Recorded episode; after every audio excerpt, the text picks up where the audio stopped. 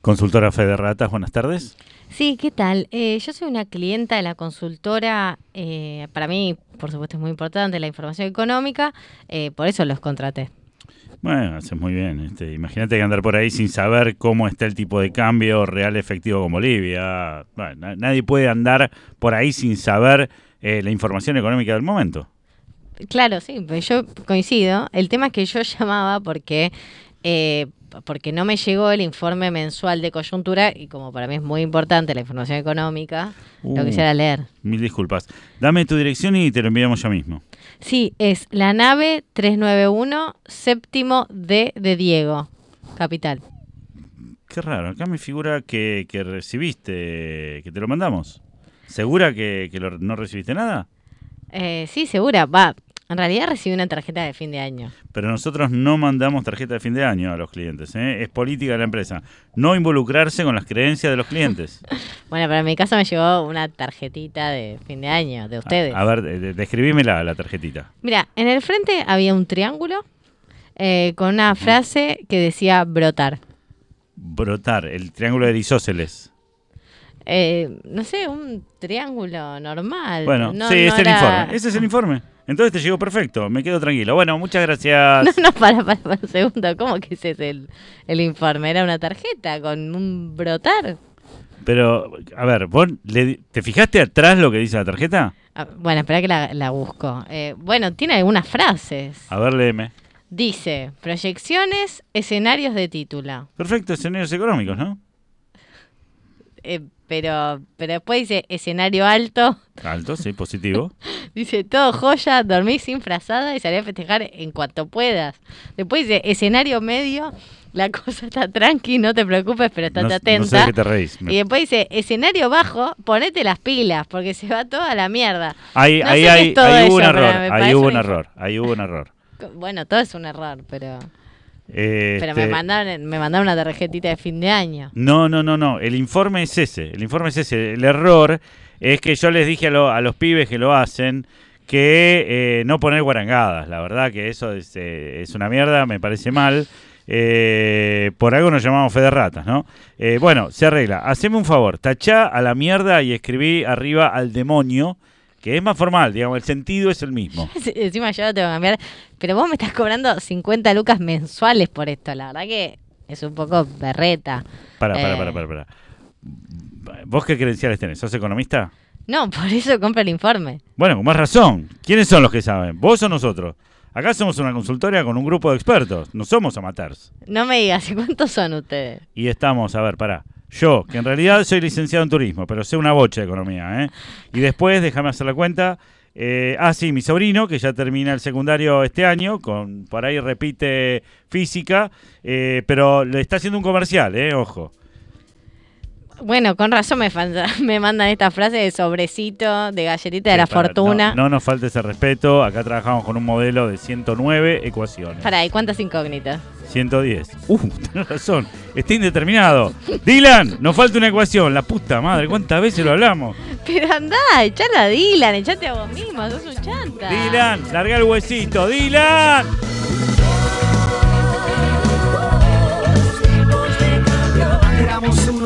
Somos dos. Antes éramos uno y ahora somos dos. Y acá estamos en en la décima temporada de Dos Tipos de Cambio. Mi nombre, señoras y señores, es Pablo Javier Mira. Tengo el agrado de darles la bienvenida a los oyentes que tanto nos siguen, que son Roberto y Laura. Eh, quiero darles la bienvenida. ¿Cómo están, compañeros y compañeras de Dos Tipos de Cambio? ¿Todo bien? Todo bien, todo muy bien. Excelente. Me alegro mucho, me alegro mucho. Vamos a empezar por el día de la fecha y para eso tengo que presentarles a él, al matemático, al estadístico, al auditor y, ¿por qué no, al economista? Es el hombre que ante la guerra de, contra la inflación se declaró neutral. ¿Por qué? Porque el dinero es neutral, señores. Con ustedes, Gerardo, el suizo. Robner. Muchas gracias. ¿Cómo les va? Buenas noches a todos.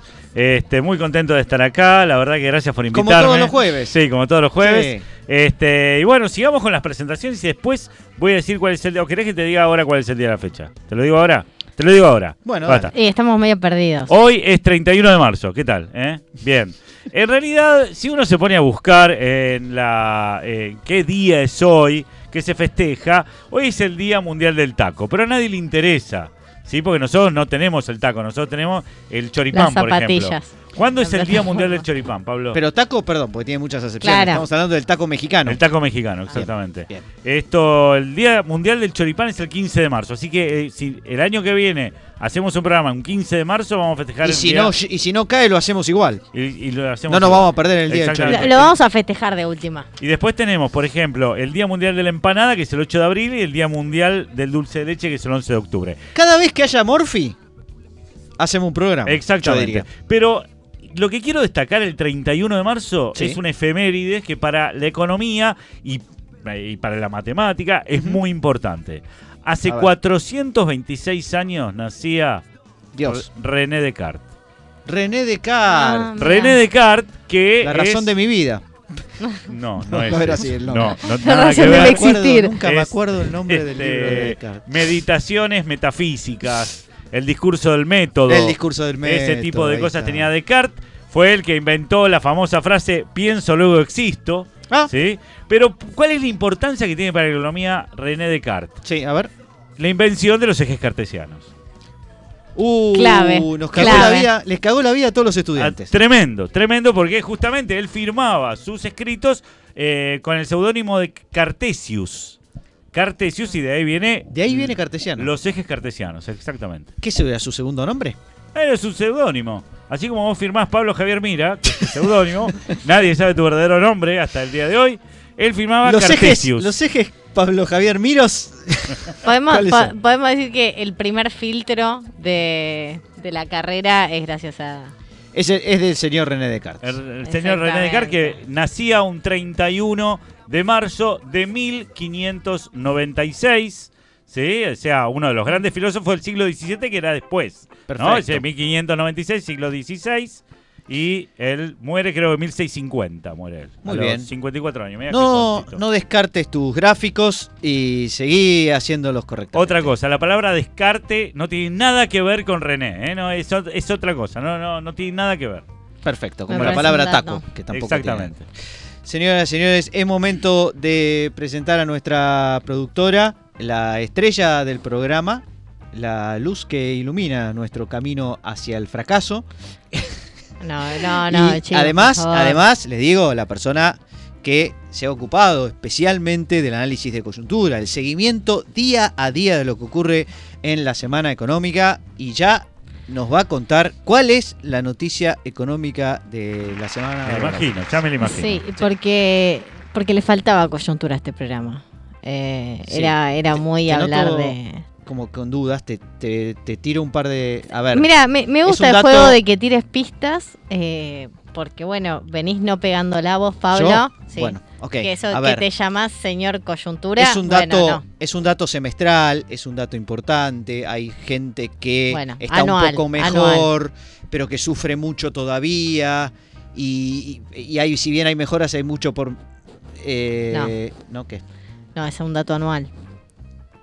No, bueno, el dato que salió semestral es muy importante. Está todo el mundo hablando de eso, Barbie. Eso sí, vamos, eso. vamos. Sí, está hablando Hasta todo el Gerardo. Sí, Está claro. hablando Sí. todo el mundo. Ah, ok. Pero es un dato anual.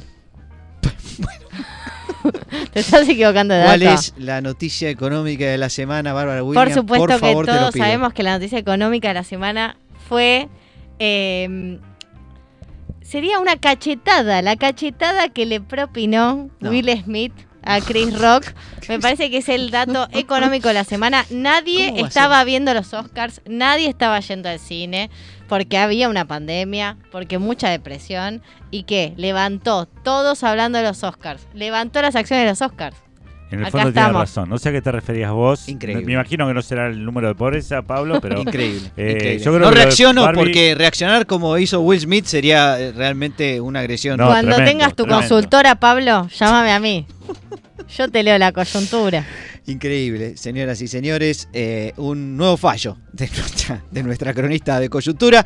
Eh, es momento de presentar a nuestro operador táctico, técnico y se llama Paul Sandor. ¿Cómo estás, Paul? ¿Cómo va? ¿Todo bien? Muy bien, muy bien, muy Contento, bien. Eh, contento, con contento. el deseo sincero de que Sí. mejores tus notas en nuestra evaluación Yo también, vengo todo- semanal. todos los jueves vengo con la esperanza Venís de... repasando. Sí, sí, sí.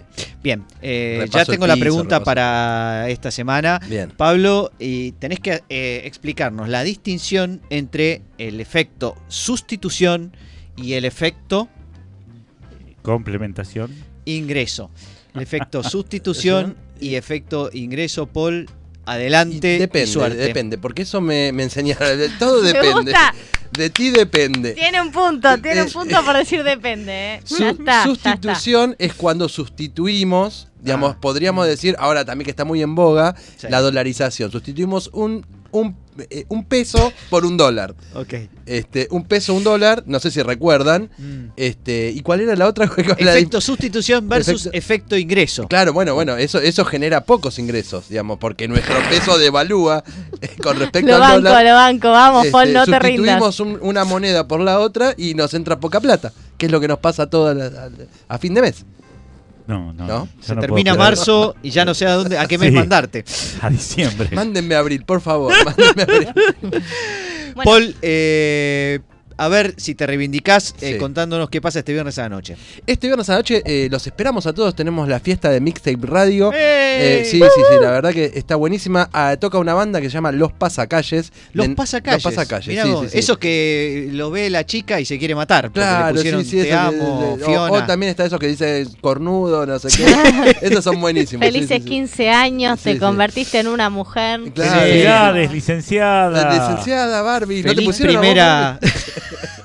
menstruación. Por fin la pusiste, macho. Claro, bueno. Bueno, Los Pasacalles, que es de la banda de nuestro amigo Tomás Martos, eh, Bueno. amigo y compañero. ¿Qué música estar- hacen? eh, música eh, rock, eh, doc- rock dark, pero va a estar debutando acá, va a estar debutando acá porque es un proyecto nuevo, este, así que nada, los esperamos, tenemos fichines, tenemos Street Fighter en pantalla gigante, campeonato Uh, de Street Fighter por una remera, digamos, vos ganás el Street Fighter y te llevas automáticamente una ¿Puedo remera tener el personaje de Will Smith? Eh, sí, yo Porque creo es que- dark, porque es dark. Claro, claro, yo creo que algún morocho hay ah, para elegir, así que este, Espectacular.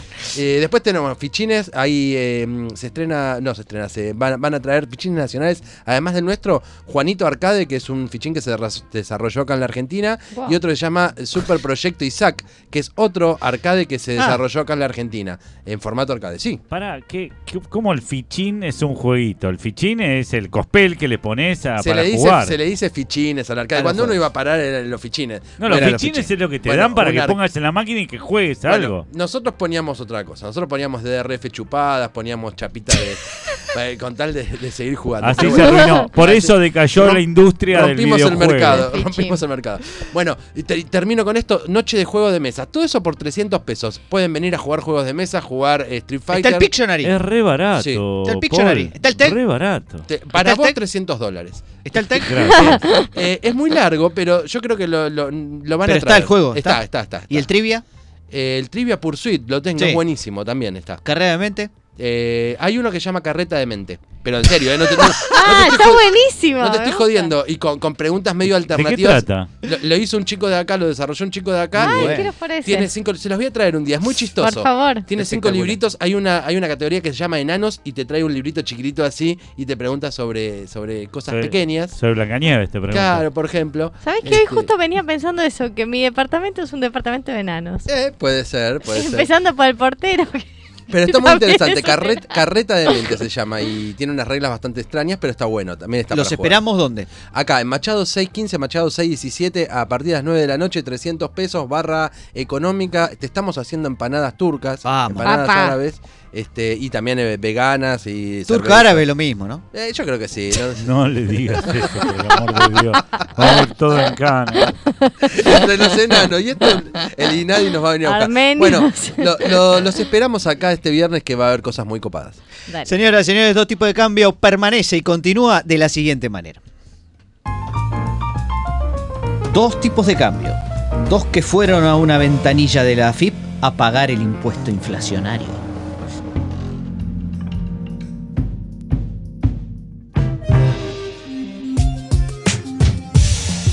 tipos de cambio. Te reviso el coso. Varios bar me dijeron. Vamos a hacerlo bien. Ya, ya, ya.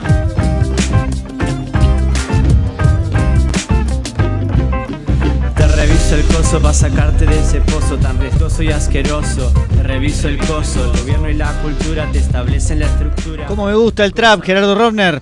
Este es un trap de los auditores paranoicos, que es música regulada. Estaban escuchando Te reviso el coso.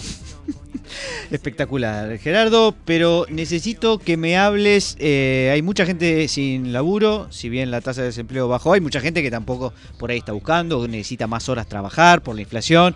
¿Cómo hacemos para encontrar laburo, Gerardo Rovner? Bueno, si ustedes creen que los títulos profesionales y los años de trayectoria adquiridos laboralmente les pueden servir de algo, están completamente en lo cierto. No, digo, Ah, están completamente ah. errados. Ahí está, perdón.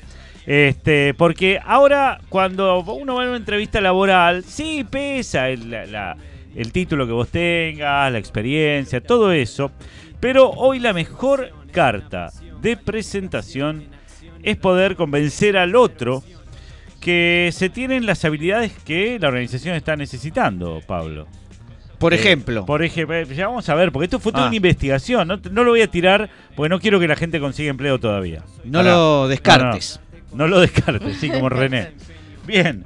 Este, y lo cierto es que eso atraviesa cualquier profesión. No es que estos que vamos a decir, estas habilidades que hay que poseer para conseguir un empleo, son solamente para economistas, ¿no? Porque la gente cree que nosotros solamente hablamos para los economistas y no, también hablamos para los financistas. Digo para que lo sepan y lo tengan bien en claro. Eh, lo cierto es que a través de la búsqueda de empleo de LinkedIn se elaboró una investigación en base a información de habilidades que aparecen en los perfiles de los usuarios que utilizan esta red profesional y que consiguen empleos con salarios más altos. digamos. Esto es lo importante. No, porque lo importante no es conseguir un empleo realmente, porque eso es relativamente fácil. Eh, Lo difícil es que te paguen algo importante por eso. bien. Claro, porque si no yo me meto en cualquier lado a laburar. Este, así que hay un montón de cosas. Bien, ¿qué, qué- qué dice este informe? ¿Qué dice este informe, Gerardo? Gracias. A ver. que en la actualidad los empleadores ponen foco eh, en una combinación de habilidades blandas y duras. Ya eh, empieza sugerente la nota. Sí, Claro, porque aparte dice fuerte. que hoy lo blando es tan importante como lo duro. Bueno, Mirá ¿cómo vos. han cambiado las cosas? Mirá. ¿Cómo vos. han cambiado las cosas? No es lo que me dicen a mí particularmente, pero este, bueno, vamos a explicar un poquito porque la gente por ahí empieza a confundirse y no estamos hablando de otra cosa que no sea conseguir empleo. ¿eh? Las Habilidades habilidades para conseguir. laborales, exactamente. Mm. Bueno, por ejemplo, eh, las más valoradas de las eh, habilidades blandas, otra cosa que quiero enseñarles a aquellos que nos están escuchando es que eh, no digan habilidades, queda feo. Qué fea habilidad. Digan skills. Skills. A ver, repete avec moi. Descartes. skills. Descartes. Descartes. Eh, bueno, ¿cuáles son las habilidades blandas más valoradas por aquellos que tienen que decidir si van a tomar a alguien en un empleo? Bueno, básicamente la creatividad, muy importante la Muy creatividad. importante la creatividad. Muy importante, sí. Eh, por ejemplo, vas a... Vos querés entrar como cajero a un banco y dice, bueno, escribite una poesía. Claro. Sí, vos- o, o, o cantame eh, un rap. Te doy, Ahora, un pero eso un no rap- es creatividad, No, es el que escribe el rap. te doy un lienzo en blanco. y Claro. Claro, y, y pinta algo. Y, y pinta un dólar, ¿viste? Así, con, con un euro al lado, que, que Estos lo besa. Una cosa así. Me gusta. Bien, la persuasión. Convenceme de que te dé el laburo. Le dice Claro, el tipo. vos tenés que decir... A ver, si alguien tiene que estar en ventas, por ejemplo, el tema de la persuasión, persuadirte para que compres mi producto que no sirve absolutamente para nada. Claro, bueno, la, la respuesta del tipo sería, si yo fuera tan bueno en eso, no estaría buscando laburo, ¿no? Porque No, ya habría persuadido a otros empleadores de que me tomen. Para, pará, por ahí, ese es uno de los empleadores. Pero hay que persuadirlo. Algo de lo que hablamos mucho en nuestro libro, Homo Falsus. Cómo uno debe persuadir con ciertas... Mentiras, No, quería decir algo más sutil. engaños. Eh, algo más sutil. Bueno, Disfraces, falsedades. disfraces. Falsedades, prácticamente. Bueno, que uno tiene aparte es colaborativo. Viste que todo el mundo es colaborativo y trabaja en grupo, ¿no? Cuando se presenta eh, Ah, a un trabajo, no, yo, una de mis principales habilidades es trabajar en grupo. Porque ¿Por qué? nosotros trabajamos En, grupo. mira vos. Muy bien. Y eh, a, a todo esto, mi experiencia laboral es que hay muy poca gente que sabe trabajar en grupo. Muy, Muy poca. poca gente, es verdad. Eh, por lo menos en este país, tengo que decir, muy poca gente que Créeme, trabaja en, grupo. mira. Gracias. Este, otro es manejo del tiempo. Es increíble, hay gente que se afana los relojes. ¿Sí? ¿Cómo maneja el tiempo? cambian, Impresionante. Sí, Tema sí. de- estaba Vale. pensando en términos de, la teoría de la relatividad, manejar el tiempo eh, sería eh, eh, ir más rápido, ¿no? Si uno acelera y se empieza a correr como un loco, por ejemplo, de alguna manera está manejando el tiempo, porque lo está modificando. La locutora del ¿Cómo se maneja el 113. tiempo? Claro. Maneja el tiempo. Si ¿Cómo quieren maneja maneja el tiempo? Ella va a conseguir trabajo fácil. O un meteorólogo de repente, que también podría manejar el tiempo, ¿no? El meteorólogo podría manejar el tiempo, sí. De otro lado. Pero eh, de todas formas, hay gente con la que vos hablás y vos ves que habló durante dos minutos y a vos te pareció que fueron tres horas. Eso es manejar el tiempo. Eso es manejar el tiempo. Yo tengo, ¿Quiere que lo aburra? Tremendo. Yo tengo gente que no sabe resumir. Bueno, Eh, eso no eh, es un buen Viste como que. Ah, y pero, bueno, pero no me dijo el- el- la dirección, no me dijo el signo. ¿En qué sentido manejar el tiempo? Ah, el signo, ¿Para Escorpio, reducirlo o para extenderlo? Acuario. No, para manejarlo. Que vos, que el- vos sos el dueño del tiempo. Impresionante. No, no, fuera, fuera de Son las joda, 8 y estamos girando a la derecha. Es que. Es que en realidad. La- uy, hasta que esta termina de reírse. Bueno, apurate, apurate, Barbie. Dale, reíte rápido. ¿Ves? No manejas el tiempo. Eh, Frenamos 8 y 15, Gerardo. Gracias. Entonces, vamos a repasar. Creatividad, persuasión, colaboración y manejo del tiempo. Hasta ahora la quinta Sí. es adaptabilidad. Adaptarse. ¿A qué? A todo, no importa, a los, a los cambios que hay. Por eh, ejemplo, te mandan a limpiar el baño y vos te tenés que adaptar. y como, por supuesto, convertirte en baño. Te prende el aire acondicionado, tipo, hay mucho de- calor y tenés que zafar en mucho frío. Y vos bien. llevaste una sola ropa. Te A mí, ¿sabes qué se me ocurrió?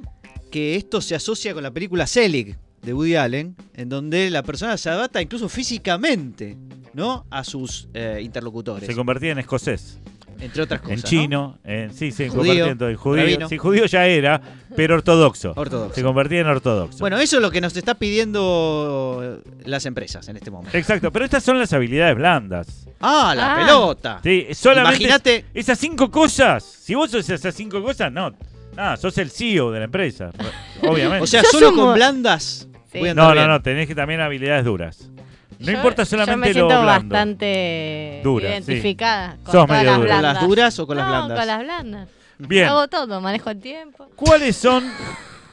No manejas el tiempo. Te- Aparte, en un mundo multitasking, donde hay que hacer 20 cosas al El mismo tiempo, tiempo. me maneja a mí. Sí. Eh, a ver, ¿cuáles son las que se de- destacan dentro de las habilidades duras? A ver. La gestión de datos en la nube.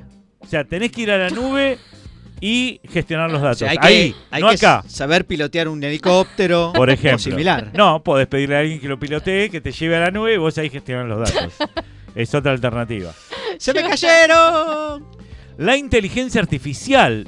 O sea que Ah. yo estoy perdido porque tengo natural. Inteligencia natural. Artificial no tengo. Tal vez ni siquiera tenga natural, pero. Pero tenés que venir con un robot, digamos, porque vos, uno tiene la inteligencia que tiene. Acá, Citripio, que, me, que acá me, que, me, que me acompañó, te lo presento, vengo con inteligencia artificial. Otra, el razonamiento analítico. Claro. Por ejemplo, ¿cuál es la raíz cuadrada de 9? Tres. Ya está. Respuesta ¿Algo más? incompleta. Más menos. Eh, Ahí está, gracias. Vamos. muy bueno. Este, el diseño, este de ser eh, user experience, Ah, sí. user experience, UX le llaman, UX. UX. ¿Y eso qué significa? ¿Que sepas eh, usar la computadora? ¿Qué? Que No. sepas eh, entender, Usabilidad. claro, que sepas entender las necesidades del cliente para usar tu producto. ¿Sí? Mm, Y el manejo de personas. Porque Para mí el manejo de personas es una habilidad es blanda. ¿no? A mí me suena Bueno, más a blanda. Porque blanda Depende fue la, la cachetada de. Will Smith. Depende, claro. Ahora, si es una piña, es una habilidad dura. Dura. Claramente. Esto no significa que los conocimientos ultra especializados están perdiendo terreno, ¿eh? De hecho, lo han perdido completamente. Se apunta un mix entre estas, entre estas eh, habilidades. Estaba pensando, el economista, ¿no? ¿Qué Es tiene? todo. ¿Más habilidades blandas o duras? Es todo. No, ¿Es mal. todo, Sí, Barbie? sí, como el politólogo. ¿Es una combinación Son todo, de- son todo. ¿De dureza blanda? ¿O de blandura? Saben hacer todo, ¿o no? A ver, no, yo- vamos, a, vamos a enumerar esto, ¿sí? Eh, por ejemplo, creatividad tiene, eh, de- claramente. Creatividad tiene, digamos, los argumentos que ponen a veces tienen una creatividad impresionante. Hay que admitirlo, los economistas dicen cualquier verdura. Así que eso tienen. Persuasión, han persuadido al mundo de que saben. Eh, obvio. Ya de por sí eso ya es un mérito. Colaboración, ahí la veo difícil. Bueno, No cuando por ejemplo no tenés ningún artículo publicado y hay, hay otros, claro. Un etal, te mandas un etal, agregás tu nombre ahí, no hiciste nada, como el trabajo práctico del colegio, ¿viste? Pero en un paper. Te agregás tu nombre al final, tranquilito. No lo veo, no lo y veo. No, no, mira, pero- and mira. Colaborar en serio. Y Yo mira, creo. No, no colaboro, yo pongo guita. Y que aparezca mi nombre. Bueno, manejo del tiempo. Sí, hay modelos que tienen su índice T. Ok, ejemplo, gracias. T ahí que está. depende de T menos uno, por ejemplo. ¿Adaptabilidad tienen? Sí, se adaptan a cualquier cosa. Sí, están las Sí. expectativas Sí. adaptativas, por ejemplo, Ahí está. que demuestran que nuestras expectativas al menos se adaptan. Muy bien, ahora vamos a las duras. Manejo de datos en la nube. Eh, No, no, no, basta. Inteligencia artificial, no sé si tienen la natural, ahí tengo que pero pueden volver tener a... artificial. No, artificial no tiene. No, son... eh, A ver, no, sí, porque algunos son muy aparatos. Claro. Ahí está. Manejo de personas y sí, Sí. porque generan Sí, corridas bancarias. de eso ese vivimos. tipo de cosas, claro. Claro. Razonamiento analítico, Y sí, bueno, llámalo razonamiento entonces. equivocado, pero analítico. Sí, al fin. analítico al fin. Y user experience, no. No. Listo, entonces esto es para otras carreras. Bueno, acá termino mi alocución, mi explicación y seguimos con dos tipos de cambio. Y perdón, antes de ir al no seguimos con dos tipos de cambio. quiero decirles que tenemos, vamos a, a entrevistar a una invitada internacional, economista, mujer y de otro país, las tres cosas. Y después de la pausa eh, hablamos con ella. Dale. Dos tipos de cambio. Porque nuestras ideas no se matan, se suicidan solas.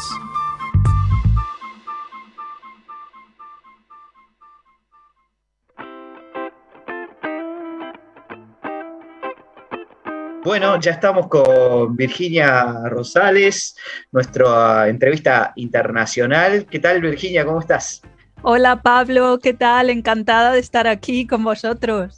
Bueno, una alegría tenerte eh, y sabemos que sos, por otra parte, bueno, no sé si fan, pero por lo menos seguidora del programa. Sí, sí, os he seguido, sigo vuestros tweets de cuando en cuando, a veces procuro responder en los comentarios, en fin, que, que sí que me gusta. Bueno, y, y el último fue sobre el sueño. ¿Qué- ¿Cuál es el sueño de un economista? ¿Cuál es tu sueño de economista, Virginia?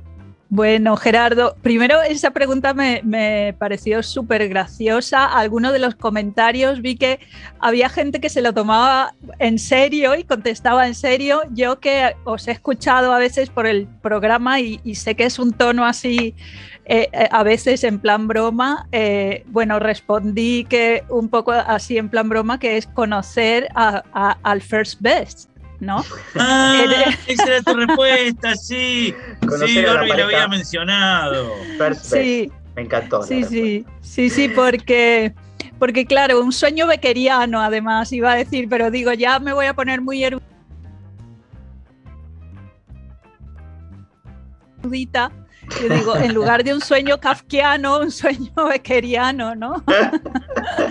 Exactamente. Y, y nada, pero digo, ya está, pongo el first best y, y- y ahí lo dejo. Muy bien, muy bien, Virginia.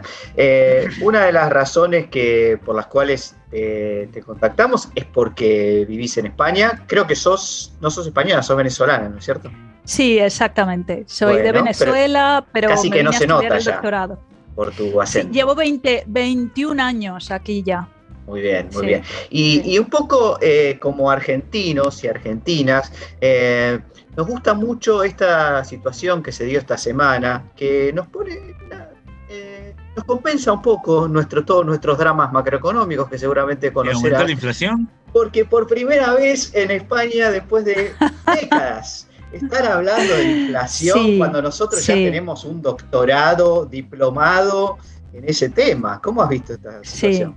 A ver, vosotros en Argentina, exactamente, tenéis doctorado, diplomado y demás, y de hecho, muchas veces para hablar, cuando yo cuando hablo del sistema bancario, siempre cuando me toca hablar el tema del sistema bancario pongo como ejemplo el famoso corralito argentino de por ahí del, del año 2001 o por ahí más o menos fue. Sí, sí. Y digo, claro, es que la palabra incluso se acuñó en aquella, en aquella crisis que hubo tan fuerte que yo todavía recuerdo las imágenes, bueno, esto es como la canción, ¿no? Que 20 años no es nada y, y 20 años no es nada porque yo recuerdo esas imágenes y aquella crisis que hubo en Argentina y, y lo, que, lo que veíamos aquí en la tele. Yo recuerdo que en esa época estaba yo estudiando el doctorado y claro, se hablaba mucho de aquella crisis, del corralito, que yo creo que esa palabra no existía y se inventó en aquel momento, y yo Así ya es. la adopté y, y la asumo como, como, ¿no? como, como casi propia. Siempre digo, pues me remito a aquella crisis en Argentina que hubo y les hablo de, de lo que fue aquello y de lo que fue el corralito.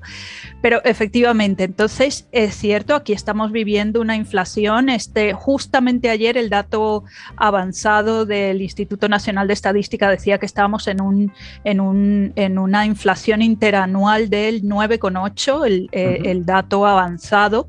Quizás luego se corrija un poco, pero en realidad, bueno, es un dato que tiene que ver con, con lo que estamos viviendo en parte. Ya traíamos una inflación, pero que una, una inflación que era en parte normal porque nos estábamos recuperando de la pandemia, ¿no? Claro.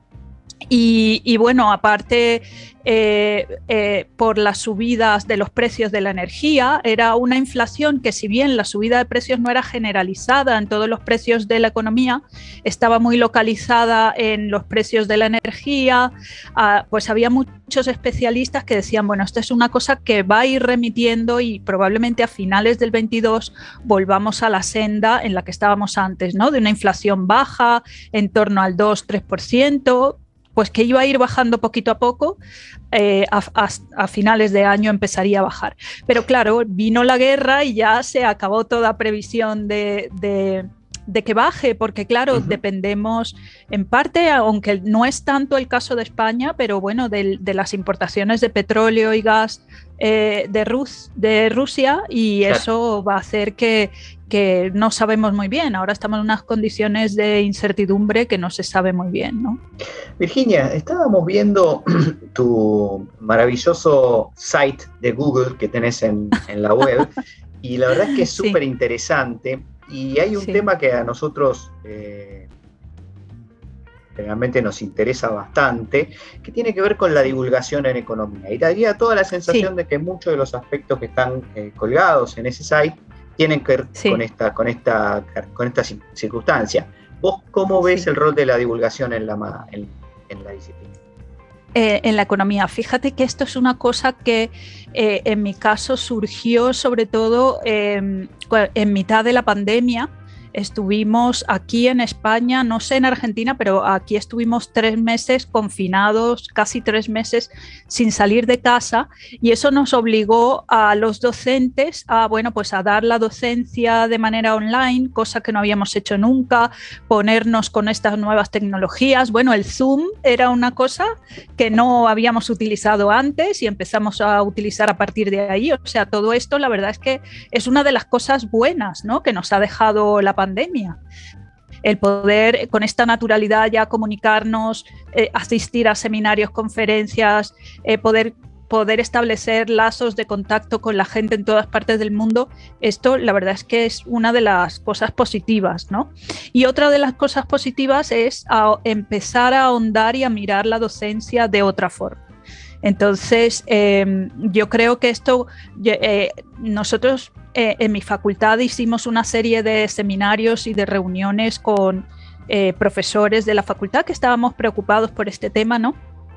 Y yo me acuerdo que cuando me tocó hablar a mí, yo lo asimilaba como una especie de tsunami, ¿no? O sea, la pandemia vino a ser como una especie de tsunami que nos, pues, que, que, que nos movió todo el suelo y nos hizo pensar y, todavía yo estoy reflexionando y todavía sigo pensando eh, eh, en el tema de la docencia en economía. Y, y, yo creo que ahí hay mucho que pensar, mucho que reflexionar porque eh, yo creo que o sea, las típicas clases de dos horas con los estudiantes sentados allí, la clase magistral de un profesor hablando solo con unas presentaciones o en la pizarra, yo creo que eso, mm, eso, eso tiene que cambiar. Los estudiantes que tenemos ya están acostumbrados a un mundo muchísimo más dinámico. Sí, Gerardo, que querías No, no, comentar claro. algo. Sí, en realidad la seña era para Pablo para decir la próxima pregunta la hago yo. vale, vale. Y Eh, tenemos, pues- tenemos ese tipo de cosas, claro. Ah, vale, para- creía que querías comentar algo. Yo, yo No, ya no, como quiero soy comentar algo, sí, sí. Digo, eh, eh, como el alumno que quiere decir algo en el momento, digo Exactamente, estaba haciendo eso. Yo, yo, señorita, yo. Estaba, está, yo tenía eh, dos preguntas. Una es, eh, vos dijiste, bueno, nos reunimos todos los profesores eh, para hablar cómo encaramos esto. ¿Cuál era la actitud mayoritaria entre los profesores eh, para encarar esa etapa? Te ubico en el 2020, es decir, Sí, empezó la pandemia, no sabíamos que iba a durar dos años. Este, ¿Cuál fue la actitud mayoritaria? eh? Fue, te doy algunas alternativas. Bueno, pongámonos, pasemos todo a, eh, a presentaciones y hagamos, o, ¿sabes qué? Les voy a dar un trabajo práctico que lo hagan y nada, que no me rompan las bolas, que es una... eh, no me hinchen, yo voy a hacer lo mínimo necesario, estoy este, en cuarentena. ¿Cuál fue la actitud mayoritaria? Eh, la mayor parte de la gente salió a hacer lo que, lo que pudo. O sea, pues, mm, yo sí, por lo menos con los que las personas que nos reunimos, hubo una gran, eh, digamos, eh, disposición a, subirse a ese cambio, a hacer en la medida, unos lo hicieron mejor, otros peor, pero la gente intentaba dar sus clases. La universidad es cierto que enseguida nos puso los medios, lo del Google Meet, que nosotros no, lo, no habíamos dado clase nunca por ahí, pues eh, se, se habilitó esa plataforma a los estudiantes que no tenían recursos, eh, se les facilitó portátiles. En aquel momento eh, hubo un esfuerzo muy grande. Por supuesto que hubo profesores que mm, decían que ese, ese no era su trabajo, esa no era su labor, su labor era dar clases en un aula y bueno, pues mandaron trabajos y tal. Pero, pero yo, por ejemplo, de las personas de mi alrededor, de mi departamento, la mayoría se volcó a intentar hacerlo lo mejor que podía cada uno dentro de sus posibilidades, ¿no? Mm. Eh, la segunda ah. pregunta, Dale. la, la- Sí. la segunda pregunta es, ¿qué formas imaginás que pueden reemplazar a la manera prepandemia de enseñar economía? Es decir, porque Uy. vos decís, las clases de dos horas magistrales no. La verdad es posible que yo particularmente tenga poca, poca imaginación, pero no se me ocurre. Yo creo que yo, hemos vuelto este cuatrimestre a dar clase y la verdad que está bueno. Sí, Y los pibes se enganchan. ¿Qué otra manera imaginás vos sí. que, que habría para divulgar la economía en una universidad? Sí, pues mira, eh, yo creo que de alguna manera estaban deseando volver a clase, estaban deseando volver a la facultad, porque la facultad, pues no es solo las clases, es los pasillos, es la cafetería, es reunirse a hacer un trabajo en grupo. Eh, yo me he dado cuenta que es muy importante ponerles a trabajar en, en grupo, en clase, eh, ponerles, intento conseguir toda clase de material audiovisual, eh, vídeos, eh, eh, ha- hay vídeos, por ejemplo, aquí he conseguido varios vídeos de una fundación que se llama Fundación Cotec, que habla de ciertos temas que a ellos les interesa, como el mercado laboral en el futuro. Anoto, eh, Eh, estoy anotando. Si quieres luego os lo paso, os lo paso. Eh, la economía circular. Habla de diferentes temas de una perspectiva muy actual y además los vídeos son visualmente muy atractivos, muy, muy que, que- y entonces a partir de ahí, por ejemplo, les pongo prácticas de, para hacer en, en clase, entonces complemento un poco, siempre procuro romper la, o sea, hablar yo un rato, romper con, por ejemplo, si son clases de economía política donde puedo hacer ejercicios, hacer ejercicios, ponerlos a hacer ejercicios ellos. Hay veces que llego y les digo, vamos a dar la clase hoy entre todos y les asigno a cada uno lo que tienen que eh, investigar eh, y, y luego nos ponemos al corriente y vamos a hablar y vamos dibujándolo, o sea, escribiéndolo todo en la pizarra, lo que cada uno ha buscado y tal. Esa es alguna posibilidad también. Mm, Virginia, yo quería pasar un poco a las cuestiones más eh, académicas, digamos, que Sí. tienen que ver con las teorías económicas, porque una de las cosas Sí. que vos has enfatizado en, el- en alguna interacción de las redes sociales es la importancia de aprender historia del pensamiento económico para entender la Sí. economía. ¿Cuál, cuál es exactamente tu postura al respecto? Sí, sí, mi, mi postura al respecto, fíjate que es una asignatura que me gusta mucho, que la, la he dado hace, hace tiempo, el- cuando entré en la Universidad de Granada la di un tiempo, eh, y ahora la estoy volviendo a dar y, la he cogido con muchísima ilusión porque eh, creo que la, la historia del pensamiento económico te da un enfoque mucho más amplio, ¿no? O sea, cuando estudiamos economía, estudiamos eh, básicamente el modelo, la síntesis neoclásica, ¿no? O sea, cualquier manual de economía, bien sea desde el básico, el intermedio o incluso los avanzados, lo que estamos estudiando es la síntesis eh, neoclásica, ¿no? La parte, todo lo que es el, el equilibrio de mercado marshalliano y tal, y, y- y neoclásico, y luego eh, la síntesis neoclásica que hace Samuelson eh, para intentar incorporar las ideas de Keynes en el equilibrio eh, macroeconómico general, ¿no? Sí. Entonces, luego los estudiantes se van sobre todo por esa línea y estudian eh, eh, dentro de esa línea, pero no ven otros enfoques, ¿no?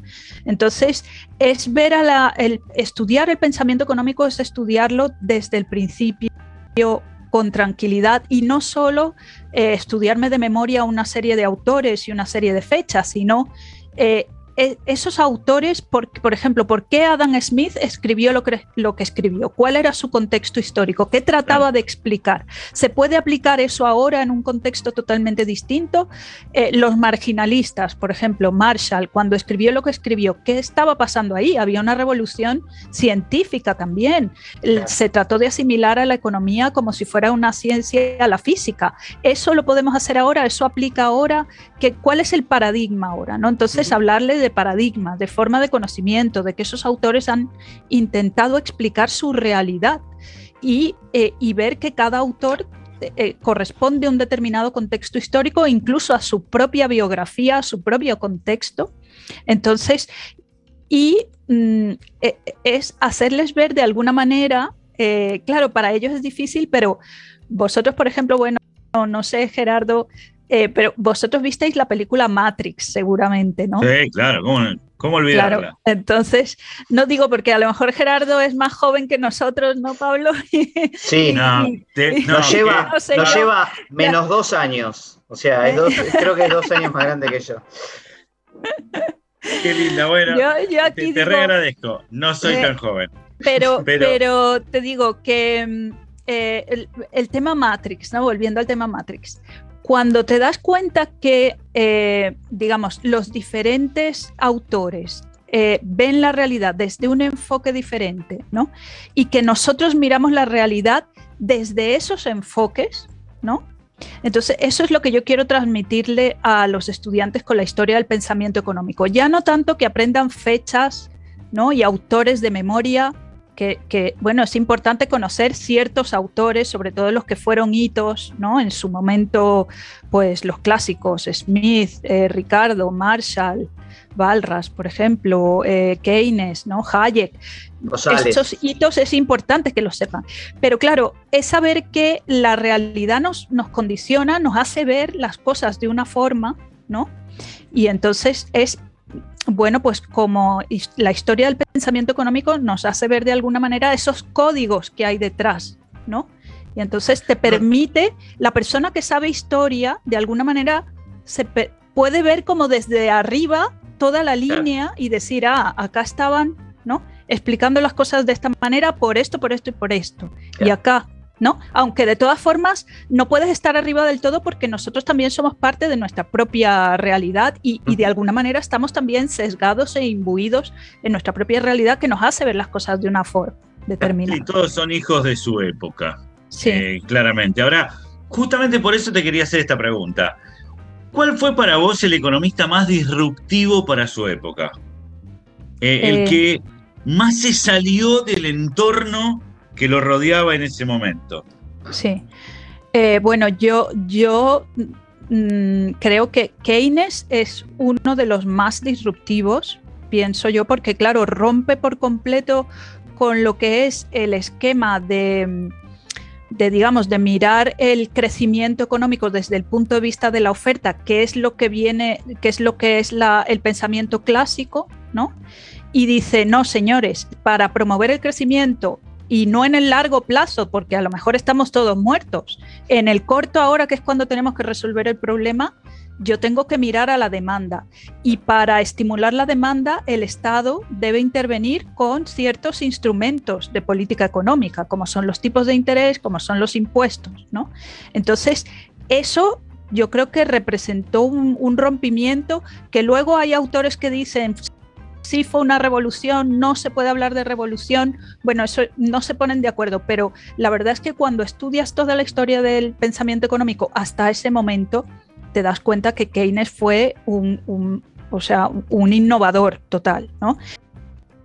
Sí, cambió, Y- cambió un antes y un después, digamos, en el Sí, estudio de la economía. Sí, sí, y de hecho eh, yo siempre le digo a mis alumnos que yo creo cuando estudias la biografía de Keynes y por ejemplo ves que perteneció a, por ejemplo, perteneció a la sociedad secreta de los apóstoles de Keynes, de los apóstoles de Cambridge, que eh, era, eh, ahí estaba Bertrand Russell, Wittgenstein, había físicos, filósofos, todos se reunían los fines de semana para discutir sus artículos, para entonces estaba en un ambiente, o sea, las personas que, que- que normalmente que rompen con, con las ideas anteriores son personas que no solo están concentradas en lo suyo, no solo economía, economía, economía, ¿no? Sino tienen, un, tienen una visión más grande que le dan personas de otras filósofos, eh, en este caso físicos, un montón de, de intelectuales además de aquella, de, de- de aquella época en Cambridge, eh, brillantísimos,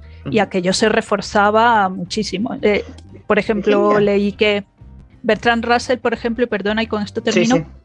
decía que Keynes era la mente más brillante que él había conocido. Eso lo dijo Bertrand Russell.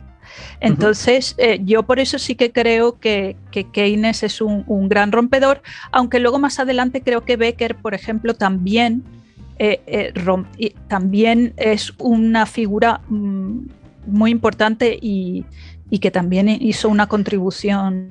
Hablando de, de Gary Becker, Virginia, perdón que te interrumpa, y No te preocupes. eh, de sus eh, intereses respecto de, digamos, conectar la economía con otras disciplinas, digamos, que no- o aplicar los métodos económicos a, a otras disciplinas, digamos. Lo que ha habido últimamente es un eh, florecimiento, en Argentina es particularmente fuerte este movimiento, de la economía feminista, que de alguna manera, digamos, Sí. eh, considera digamos, dos, dos aspectos que digamos, antes se, se pretendían separados, pero que hoy se, se intentan conectar. ¿Qué opinás vos de la economía feminista? ¿Crees que, eh, digamos, cuáles son sus méritos, sus limitaciones? Sí, pues mira, allí con total honestidad te voy a decir que he leído muy poco de la economía feminista, a pesar de ser mujer, esto es aquí, Y también vos lo podés decir, nosotros no podríamos decir eso. ya, exactamente. Estamos de acuerdo, tenemos Sí, que sí, decir una sí, cosa sí. así. Esto, ¿viste? esto hablaba con un colega mío el otro día que estábamos hablando de- del tema de la desigualdad, la igualdad, la equidad de género y todos estos temas. Y claro, yo decía cosas que sonaban a lo mejor para unas, para unas personas razonables y para otras no tanto, ¿no? Y sin embargo, eh, me dice, yo esto no lo puedo decir como hombre, claro. Y, y bueno, yo, tam- yo como mujer lo digo y entonces dirán que estoy abducida por el, por el Por el patriarcado, a lo mejor, ¿no? Sí, sí, totalmente. Pero- ¿eh? Ya, ya lo estoy pensando.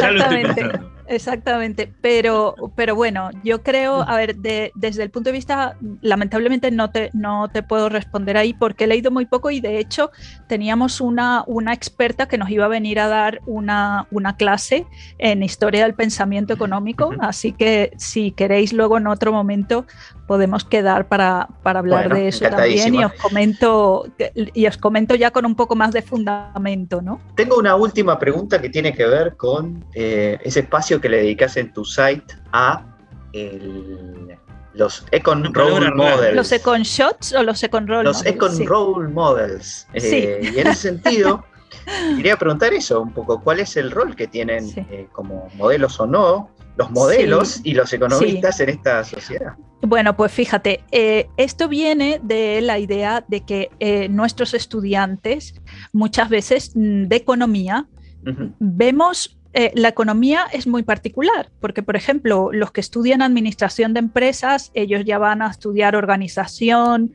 eh, mm, digamos, asignaturas muy relacionadas con su carrera, lo tienen mucho más claro, sabe- saben que van a salir y la salida laboral es ir a la empresa, pero los economistas empezamos a estudiar economía y no sabes muy bien si aquello es para investigar, para estudiar doctorado. Algunos se quieren dedicar a la empresa, pero no lo tienen muy claro. Luego todas las asignaturas son de un nivel de abstracción y matemático y muy teórico, ¿no? La mayoría de las asignaturas. Entonces ellos están estudiando la carrera y no saben muy bien a, a qué luego en el mercado laboral a qué se pueden dedicar, qué hace un economista en el mercado laboral, ¿no?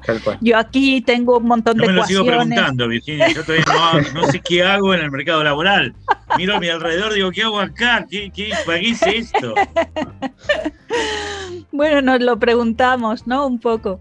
Pero entonces la idea de los Econ Role Models era eh, entrevistar a diversos economistas que, estén, que se desempeñen en diferentes ámbitos, ¿no? Entonces, por ejemplo, he entrevistado varios colegas, una de ellas Carmen Lizárraga, que ha estado en la política, ha estado en el Parlamento andaluz como diputada, eh, otro de ellos es Juan Mora, que ha estado en el Banco de España, hizo una oposición y, es, es economista senior en el Banco de España, una chica que trabajó primero en el Banco de España y luego eh, está dando clase en la Universidad Autónoma de Madrid. Es decir, perfiles eh, economistas que trabajan en la empresa privada, recién graduados de economía que les contaran a los que empiezan la carrera, digamos, sus experiencias a lo largo de la carrera como estudiantes de economía y cuáles son sus expectativas.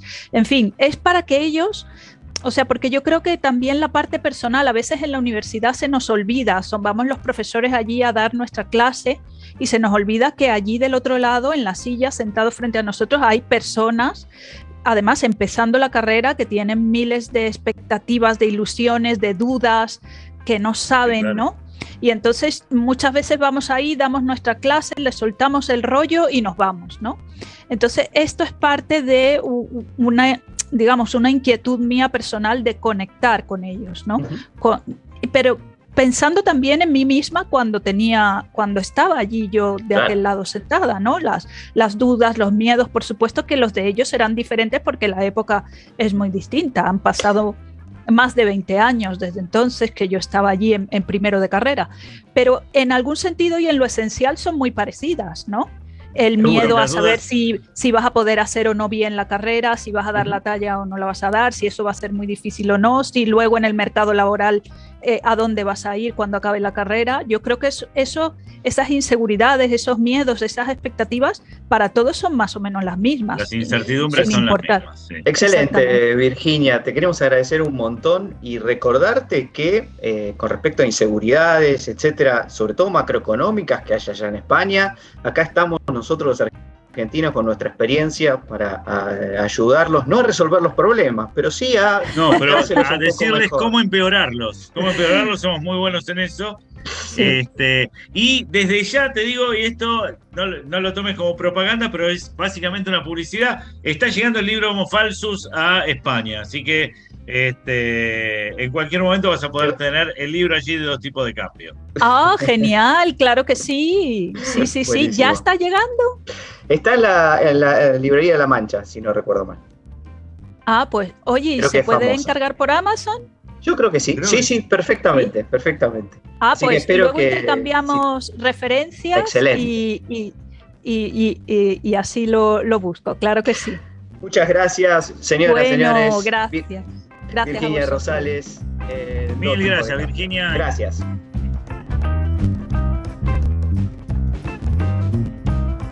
Muchísimas gracias.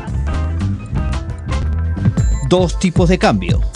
Una solución de esquina exactamente a mitad de cuadra.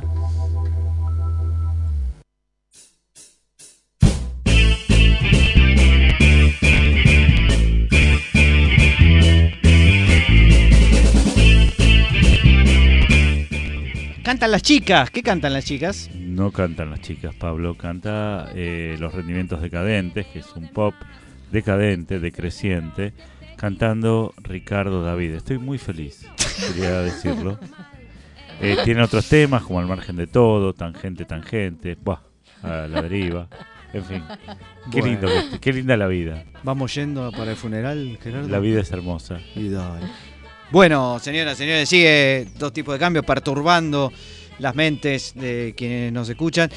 Tengo un tema muy, muy breve para contarles porque Por favor. nos pasamos de rosca con Virginia Rosales, que Es que estaba muy interesante. una invitada, exacto, internacional además, así que muy interesante lo de Virginia. Y tiene que ver con el rol de las redes sociales a la hora de afectar el voto. No, pero vos vas a hablar voto. ahora de lo que lo del muchacho este, que la regulación de las redes sociales. No, no, para nada. Ah. Vamos a hablar de un análisis que hicieron unos científicos, en realidad hace bastante ya, hace como 10 años, en 2012, que le mandaron un mensaje a 61 millones de usuarios en Estados Unidos el día de eh, las elecciones de Congreso de noviembre de 2010 en ese país. Y lo que hicieron fue mandarle un mensaje que tenía tres partecitas. Una era simplemente un link para decir, bueno, cómo, dónde podés votar, etcétera. El mensaje estaba destinado a estimular a la gente que vaya a votar, porque en Estados Unidos no es obligatorio. Entonces, el primer, la primera parte del mensaje es, mira, acá tenés información, si querés ir a votar, y el problema es que no- la información es lo que necesitas, hace clic acá, en Facebook. Perfecto. Bien. Segundo mensaje era un eh, botoncito que decía I voted, o sea, yo voté, que significa Ah. básicamente que, bueno, vos como estás señalizando que vos votaste, una- es una forma de decir, mira qué, En eh, qué buen todo, ciudadano ¿no? que soy. Todo esto en Facebook, Bien. 61 millones de mensajes mandaron, a 61 millones de personas, ¿no? Ah. Y la tercera parte del mensaje eran fotos de los amigos que decían, estos amigos tuyos votaron. Entonces la pregunta que se hicieron estos científicos era cuál, si tenían primero, si había algún efecto en alguno de los tres mensajes y cuál era el mensaje que tenía más efecto. Lo que encontraron fue que efectivamente el mensaje que más efecto tuvo son los que tenían que ver con los amigos que habían votado, con la foto de los amigos que ya habían votado. Y la pregunta que se hicieron es si este tipo de mensajes movilizó mucha gente o no. ¿Por qué? Porque eso quiere decir que vos podés influenciar la cantidad de votantes mandando un mensaje tan simple como ese. El resultado fue que, en principio, eh, 280.000 personas adicionales, según el estudio que hicieron estos científicos, salieron a votar. Ah, tranqui. 280.000 personas, lo cual uno dice, bueno, parece poco, pero en realidad es un 0,14 del padrón electoral de Estados Unidos, o sea, no es nada poco. Y puede, esos, esos miles de votos han- pueden definir más de una elección, incluso presidencial, como el caso de la elección de Bush, que ganó por 537 votos en la Florida y que le permitió ser presidente. Pero además hay un efecto eh, de esos, perdón, son 350.000, no 280.000, 350.000. Y de los 350.000, el efecto total no es tanto por el hecho de mirar las fotos, sino es el hecho de que vos, al poner yo voté y haber visto la foto de tus amigos que votaron, eso le llega a otros amigos tuyos que son cercanos a vos, y a su vez esos le tienen nuevos amigos cercanos, a los cuales le llega esa información, que también les da, eh, le genera la intención o las ganas de ir a votar. Con lo cual en total fueron 350.000 votos más, y uno dirán de nuevo, no parece mucho, pero hay que tener en cuenta primero dos cosas. Primero, que como dije, con muchas elecciones se definen por mucha, muy poca diferencia, así que no es menor. Y segundo, que es un mensaje solo. O sea, Claro. si vos pensás que en Facebook puede haber mensajes, digamos, de todo tipo, y eh, esto, esto de alguna manera lo que demuestra es, en este caso el mensaje era un mensaje positivo, era un mensaje que tenía que ver con Sí. eh, Simple también. con ¿no? ser civi- con eh, claro digo con ser civilmente responsable no con ser un buen ciudadano ir a votar piensen los efectos que pueden tener los mensajes cuando no son tan favorables a la democracia no y que pueden ser por ejemplo no ir a votar porque todos estos amigos tuyos tampoco fueron o cosas por el estilo.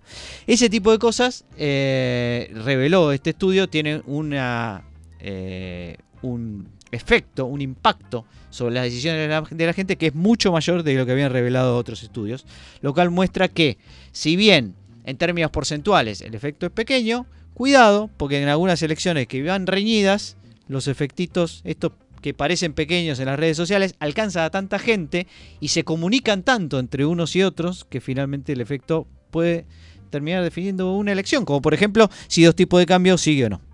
Tremendo. Sí, sí, sigue, por supuesto. Seguimos entonces de la siguiente manera.